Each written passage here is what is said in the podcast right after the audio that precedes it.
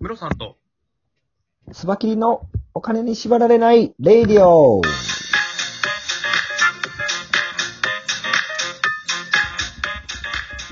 の番組は元野村証券の営業コンサルタント、ムロさんと、テクニカルアナリストのスバキリがお送りするお金と経済のことについて話す番組です。イェイイェイ。はい。お願いします。今日のテーマははい何でしょうか？今日ね、結構ね、衝撃的なニュースあるんですよはい。あの、はい年金の運用をしているはい JPIF、年金積立はい金管理運用独立行政法人っていう会社があるんですけど。長い名前やな。覚えられない。GPIF っていうので多分、みはいあのニュースではよう出てきますね。GPIF。はい。1月から3月期の、えー運用の実績として、はい。はい。17兆7072億円の赤字になりましたと。なるほど。はい。年金年金の運用原資になるお金はい。おの金運用で、そんだけ損出ましたよっていうニュースが出てるんですよ。なるほど。かなりインパクトはでかいニュースですよね。そうですね。はい。結構こう、ショッキングですよね。しかも、こう、年金って自分たち、我々のこう生活というか、将来に関わってくるところなんで、はい。何やってくれとんねんっていう気持ちが、こうちょっと先行しそうな話。話ですよね。はい。これしかも GPIF って、うんあのー今まで、あの、年金の運用って国債が中心だったんですよ。はいはいはい。安定的に利益が取れる。うんで、やっぱ最近あのー国債よりもパフォーマンス的に株をちゃんと運用した方が、あのー株のインデックス投資とかで運用した方がパフォーマンス取れるよねっていうことになって、はい。その GPIF が株式の方に、あの比率をちょっとそれ、そっちにシフトしたっていうのがだいぶ前にあって、そうですね。2014年ぐらいにその話がありましたね。はい。だはい。そこから言うたらもう6年ぐらい経ってるんですけども、それで今回このマイナスになった。で、そっちに変えなかった方が良かったんじゃないのとかいううん話も出てるみたいですけ。ど、はいはいはいうん。どうなんですかね、実実際際。実際見てみると、はい。運用成績って結構プラスになってて、うんうん。今までのその GPIF が運用してから、はい。えー、57兆8000億円、利益が積み上がってるんですよ。もう要は、積み上がってる部分でそんだけ利益出てますよっていうことなんですね。そうです。57兆8000億円。ということは今回、はい。何兆円でしたっけ ?17 兆円マイナスになったとて、うんうんうん。プラスが目減りしたっていう感じですよね。はいはいはい。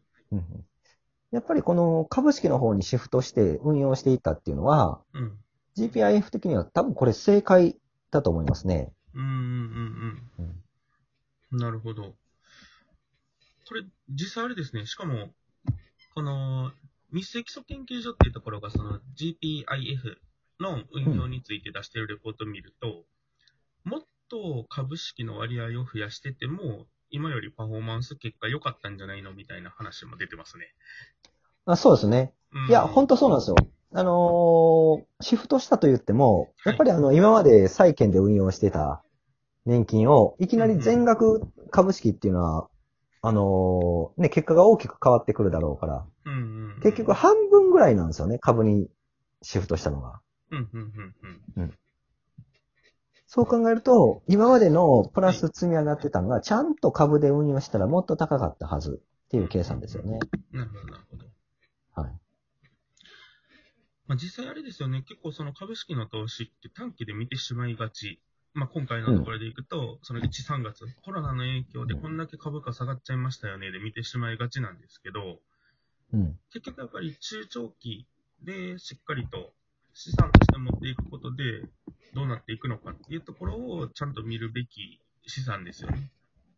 そうですね。うん。だから今回みたいに大きなマイナスを、あの、国際中心の運用だったら出なかったかもしれない。けど、今まで、えー積み上がってた利益は株の運用で、だがあったからこそあるもので、はい。やっぱ僕ら国民のその将来の年金を。預かる人たちとしては、うん本当に真剣に運用してほしいっていうところですよね。国債なんてもう買った後やることないじゃないですか。いや、ほんまそうですね。ほったらかしにしたったらいいっていうほったらかしですよね。はい。うんうん。この辺のね、運用してるファンドマネージャーとかどれぐらいのお金もらってるのかわからないですけど、多分ね、うんえらい額もらってるでしょうから、うんうん。ちゃんと仕事をしてほしいとこですよね。なるほどですね。うん。しかもあ、の、僕、はいはい。はい、あの、ちょっと計算したことあるんですよ。あの、債券で運用した期待利益と、はい。えー、株で運用した期待利益を計算したことがあって、大体、体あの、国内の債券、社債とか国債とかをちゃんと運用したら、期待利益として1%ぐらい出るよっていうのが計算できてて。で、海外のもので、えー、3%なんですね、うん期待利益が。はい。で、株で言うと、日本株で運用しても、あの、インデックスとかで運用しても、4年4%ぐらいの利益が取れるんですよ。なるほど、なるほど。だから、日本株をちゃんと運用していけば、債券、外国債券よりもさらに1%多く期待利益として取れてる。うん、うん、うん、うん。さらに外国株を組み合わせると、期待利益として7%くらいまで持っていけるはい。という状況なので、はい。やっぱり僕的には、ちゃんと運用するんだったら債券の割合より株に持っていった方がいいと思いますね。うん、うん、うん。ただやっぱ株は上下があるので、今回みたいにコロナとかあった時にマイナスを食らって、うんその時に、あの、ね、一般の人から、おい、マイナスで取り上げてうちらの年金とか言われることをはい。受ける覚悟があるかでしょうね。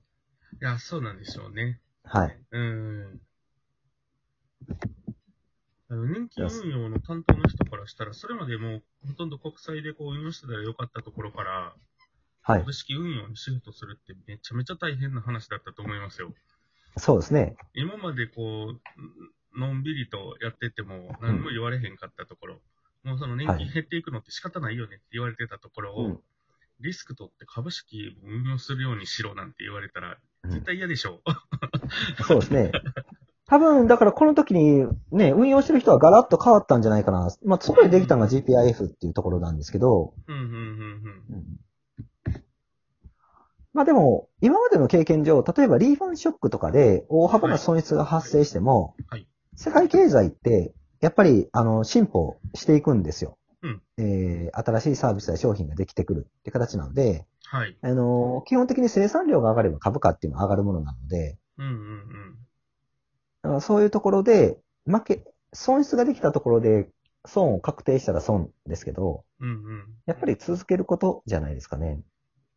そうだと思います。やっぱり継続、ん長期投資、長期継続投資。そうですね。うん。これが大事な気がしますね。ねうんえ、。すごい。でも累計で57兆円も利益出たんだから、17兆円マイナスになったとてですよ。そうですね。とてです結構。やっぱりこう、はいメディアとかも、マイナスの情報の方が叩きやすいっていうのはそうですねあ。ると思うんですよね。はい。実際の多分ね、あ、はい。多分このニュースだけ見て、あの、ワイドショーとかでは、うちらの年金どうなるんや、みたいなね、そうなそんな話をすると思うんですよ。はいプラスだから、合計は。うんそうなんですね。結構やっぱり、あれなんですよね。運用がうまくいってる時のニュースってまず出てこないんですよね。出てこないですよね、ほんまに。はい。見たことないですね。なんですね。ほとんど。だから、ね、リーマンショックとかでこんだけ損しましたっていうニュースとかはよく見るんですけど、うん。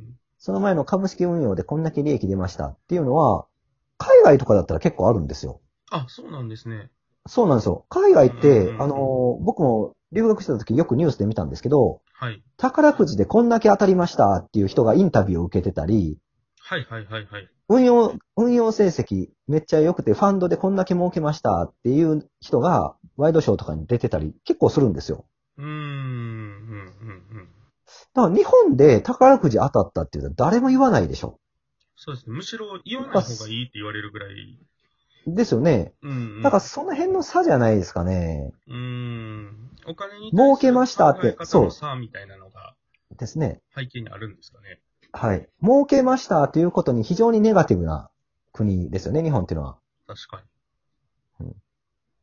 なんか、宝くじ当たりましたなんて言ったらいろんなとこから勧誘やなんや受けるでとかに。言うんですけどうん、うん、うん、そんなもん、例えばホリエモンとか、お金持ってる人なんて毎日いろんな勧誘やらいろんな人から誘いを受けてて、うん。うん。もうな慣れてるし、まうんあお金を持ってる人の宿命ではあるんですよ。はい。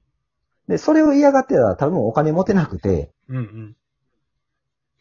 そういうことですよね。あのーそういう、そういう勧誘だったりとかのところに対して、要は取捨選択をちゃんとしていくっていう判断の目を養わないといけないそうですねところ。ですよね。うん。はい。